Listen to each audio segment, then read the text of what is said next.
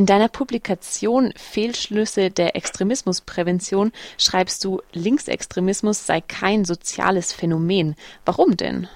Mein Kollege Martin Hünemann und ich, mit äh, dem ich die Broschüre auch zusammengeschrieben habe, äh, wir argumentieren, dass äh, Linksextremismus vor allem in erster Linie eine politische Kategorie ist, die Mitte der 70er Jahre von den ähm, Verfassungsschutzämtern eingeführt wurde. Und in diese Kategorie wird alles reingepackt, was irgendwie da links draußen am Rande ähm, rumschwirrt. Also ne, wenn man sich das anguckt, was äh, der Verfassungsschutz unter Linksextremismus alles für Phänomene auflistet, da sind Maoisten, da sind antideutsche Anarchisten, Anarchistinnen, Anti-Ims, eben ganz viele verschiedene Spektren.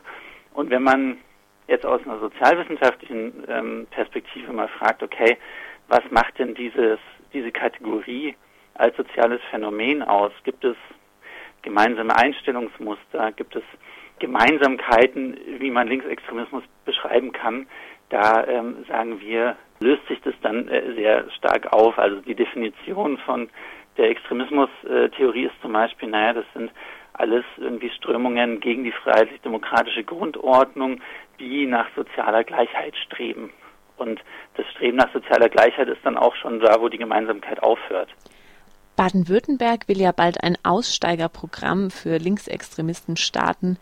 Wie schätzt du denn ein solches Programm ein? Ja, ich denke, da kann man sich äh, bei dem Aussteigerprogramm des Bundes, kann man sich da äh, schon mal angucken, äh, wohin sich das entwickelt. Da gibt es kleine Anfragen, die im Bundestag gestellt wurden, was denn die Erfolgsquoten dieses Programms sind. Da geht daraus hervor, dass da, wenn Leute anrufen, in den allermeisten Fällen es sich um Scherzanrufe handelt, wo ich denke, dass Leute gar nicht sich vorstellen können, gibt es sowas wirklich uns mal ausprobieren wollen. Und ich meine, es ist natürlich klar, dass sowas ein Humbug ist. Das ist wiederum, finde ich, ein, ein Zeichen dafür, dass halt eine Politik sich an den Kategorien orientiert und man muss gegen alle irgendwie gleichermaßen äh, vorgehen, aber man schaut sich überhaupt nicht äh, diese die Phänomene an, über die man spricht. Ich meine, wenn man aus der linksextremen Szene in Anführungszeichen aussteigen will, dann geht man halt nicht mehr zum Plenum oder ähm, na, man hatte irgendwie einen Job und dann steigt man irgendwie aus. Und das sind halt ganz andere soziale Zusammenhänge als ähm, irgendwelche Kameradschaften ähm, oder andere Neonazi-Strukturen, ähm, wo auch vor allen Dingen Gewalt in den Inneren der Szenen irgendwie eine wichtige Rolle spielt. Und meines Erachtens ist das eher ein gutes Zeichen dafür, dass da die Politik, also dass es ja auch überhaupt gar nicht darum geht, wirksame Mittel und äh, wirksame ähm, Projekte auf die Beine zu stellen, sondern hauptsächlich nach außen zu suggerieren, ja, wir gehen gegen alle Extremismen gleichermaßen vor, was als Forderung an sich irgendwie ein Humbug ist, weil die Phänomene, gegen die man vorgehen will, höchst unterschiedlich sind und die müsste man sich eigentlich angucken, wenn man da auch ähm, sinnvolle Politik dagegen machen wollen würde. Politik gegen Linksextremismus ist ja gerade ziemlich angesagt. Also im baden-württembergischen Landtag forderte die AfD vor einiger Zeit einen Untersuchungsausschuss gegen Linksextremismus. Und vor kurzem hat dann die CDU-Fraktion im Landtag äh, gefragt in einer großen Anfrage zu Linksextremismus, wer denn aus Baden-Württemberg zu den G20-Protesten gefahren ist. Warum ist denn Linksextremismus gerade so ein Thema? Das ist eine gute Frage. Also kommt ja immer mal wieder ne, in in bestimmten Wellen. Mal sind es irgendwie brennende Autos in Berlin 2009 und da war es dann irgendwie großes Thema. Dann G8 Heiligendamm war es dann ein großes Thema und jetzt eben äh, Hamburg. Und äh, was man bei allen von diesen Events, wo das dann groß skandalisiert wird, was denen gemeinsam ist, dass eigentlich, wenn man sich das genau anschaut, die politisch Verantwortlichen sehr wenig darüber wissen, mit wem sie es da zu tun haben. Dann haben in Berlin hat sich dann herausgestellt, okay, die meisten brennenden Autos machen haben irgendwelche Versicherungsbetrüger angezündet oder Nachahmer. Beim 1. Mai in Berlin gibt es relativ wenig, ist, äh, sind da diese Dynamiken ähm, erforscht. 2009 gab es da mal eine Studie, da kam raus, naja, die meisten, die da irgendwie festgenommen wurden, waren halt äh, betrunken und waren halt irgendwelche ja, Kids aus dem Umland, äh, die dann auch mal einen Stein geworfen haben.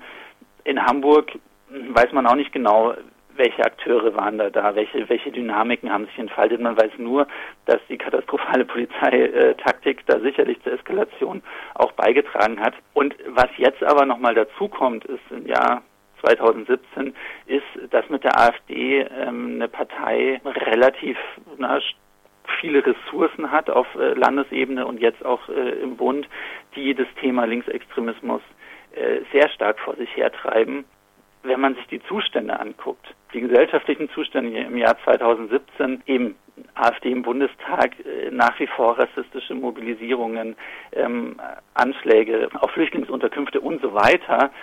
Und dann auf der anderen Seite, um jetzt in diesem Dualismus zu bleiben, irgendwie ähm, Hamburg hat, hat es halt einmal geknallt, man weiß nicht so viel darüber. Das ist halt dieses, dieses Bild, ja, wir gehen gegen alle Extremismen gleichermaßen vor und dann implizierte so ein bisschen, da müssen die auch irgendwie gleich schlimm sein. Und da ist natürlich das, was in Hamburg passiert ist, ein gefundenes Fressen für Leute, die ähm, so eine Politik äh, vertreten, was du vor allen Dingen in der Union, in der AfD hast, aber auch FDP und SPD sind da jetzt in weiten Teilen nicht viel anders. Ihr habt euch in der Broschüre insbesondere Projekte zur Linksextremismusprävention angeschaut. Nochmal ein kurzes Resümee von dir. Funktionieren diese Präventionsprojekte? Das ganz kurze Resümee wäre nein, aber ich kann es natürlich gerne begründen. Wir haben die Projekte, sind so ungefähr in drei Gruppen einteilbar. Die erste Gruppe sind Leute, die haben einfach ganz normal die Extremismus Theorie, wie sie sich nennt, ich spreche eher vom Extremismuskonzept, haben sie versucht, auf pädagogische Praxis umzusetzen. Das hieß dann so, naja, hier, ihr erkennt Linksextremisten da und da dran. Es war eher, hat man denen nochmal einfach gesagt, wie schlimm Linksextremismus ist. Die zweite Gruppe hat sich überlegt, na gut, was ist denn vielleicht das äh, Problem, was in diesem Phänomenbereich Linksextremismus ähm, anzutreffen ist und dachten, na, vielleicht gibt es ja schon auch Demokratiedefizite. Und die haben dann aber auch da in der, in der Umsetzung A, wenig quasi linke oder linksextreme Jugendliche gefunden, mit denen sie zusammenarbeiten, was auch immer das genau ähm, sein soll, und sind dann dazu übergegangen, einfach mit Schulklassen Demokratieförderprojekte zu machen, äh, haben quasi den spezifischen Bezug zu Linksextremismus im Laufe ihrer Arbeit ähm, abgelegt, weil sie versucht haben, eben Linksextremismus als jugendspezifisches Phänomen zu sehen und haben es dann eben sich selber dekonstruiert. Und die dritte Gruppe, die ist von Anfang an, äh, hat sie die Kategorie abgelehnt, hat äh, wohl eher gedacht, naja, es gibt da jetzt gerade viel Geld vom Bundesministerium, da können wir doch mal zum Beispiel, das Archiv der Jugendkulturen hat dann ihr Archiv erweitert zu den Autonomen und hat da halt dann Personalkosten und Materialkosten drüber abgerechnet. Die Amadeo-Antonio-Stiftung hat gesagt, okay, wir machen was zu antiimperialistisch motiviertem Antisemitismus, den man irgendwie in einem Phänomenbereich, der als linksextrem klassifiziert wird, ähm, finden kann und äh, sind halt so äh, gestartet. Haben das halt alles problematischerweise, würde ich sagen, unter dem Label Linksextremismus gemacht, aber gerade die dritte Gruppe hat den Begriff von Anfang an ähm, abgelehnt für ihre Arbeit. Von daher bleibt als Resümee, dass keine sinnvolle Präventivarbeit stattgefunden hat, was meines Erachtens auch klar ist, wenn man sich Linksextremismus anschaut.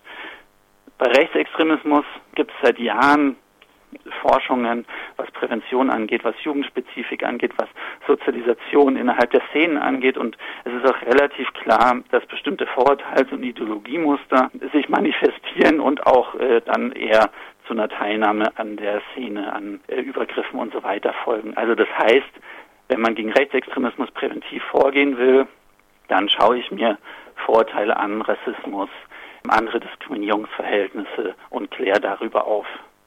Wenn man überlegt, okay, aber wo ist so ein Vorfeld im Bereich Linksextremismus?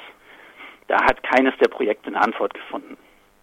Da hat dann irgendwie, ich meine, naja, dieses mit der sozialen Gleichheit kann ja auch problematisch werden, aber es ist auf der anderen Seite ja normativ auch relativ problematisch, wenn die Bundesregierung äh, Projekte fördert, die das Streben nach sozialer Gleichheit bekämpfen, was ja erstmal, denke ich, mit demokratisch-humanistischen Werten ähm, nicht über Kreuz liegt.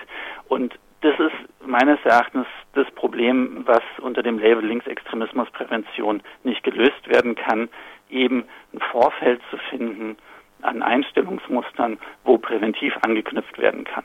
Und das hat eigentlich die Praxis gut gezeigt, dass es scheitert. Aber wie die politischen Konstellationen das wollen, wird trotz des Scheiterns jetzt wahrscheinlich die Linksextremismusprävention ähm, weitergeführt und auch ausgebaut werden. So wäre meine Einschätzung, was die nächste Bundesregierung angeht. Gibt es von dir noch irgendwas, was du noch hinzufügen willst? Ich sehe ein Problem, also sehe mehrere problematische Punkte in dem ganzen Bereich. Aber einer ist, wenn man sich die politischen Debatten anschaut zu Linksextremismus, ist sobald dieser Begriff fällt, schrecken alle so ein bisschen zurück. So, oh, das ist irgendwie, ne, da ist Extremismus mit dabei und das heißt außerhalb der Demokratie und damit will man auch nicht identifiziert werden. Und ich habe mir Bundestagsdebatten dazu angeschaut und kaum eine Partei, in Ansätzen die Partei Die Linke, fragt überhaupt mal nach, was versteht ihr unter Linksextremismus? Was soll das denn sein? Und wenn dann jemand sagt, okay, das ist irgendwie na, Stalin und Mao und das war irgendwie schlimm, kann man fragen, hey, und was hat das für eine Relevanz aktuell? Und äh, da ist die Antwort relativ klar. Und wenn dann jemand sagt, naja, das ist hier irgendwie Gewalt und 1. Mai und Hamburg und so, dann kann man da in die Auseinandersetzung gehen.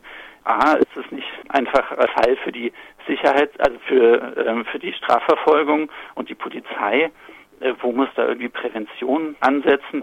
Oder man kann auch nochmal nachfragen, okay, was wissen wir denn wirklich über Ausschreitungen zum 1. Mai und was wissen wir wirklich über Hamburg? Und wie wollen wir dadurch irgendwelche Projekte gegen Linksextremismus rechtfertigen? Das finde ich eben problematisch, dass solche Fragen fast gar nicht gestellt werden und vor allem die Kategorie nicht hinterfragt wird.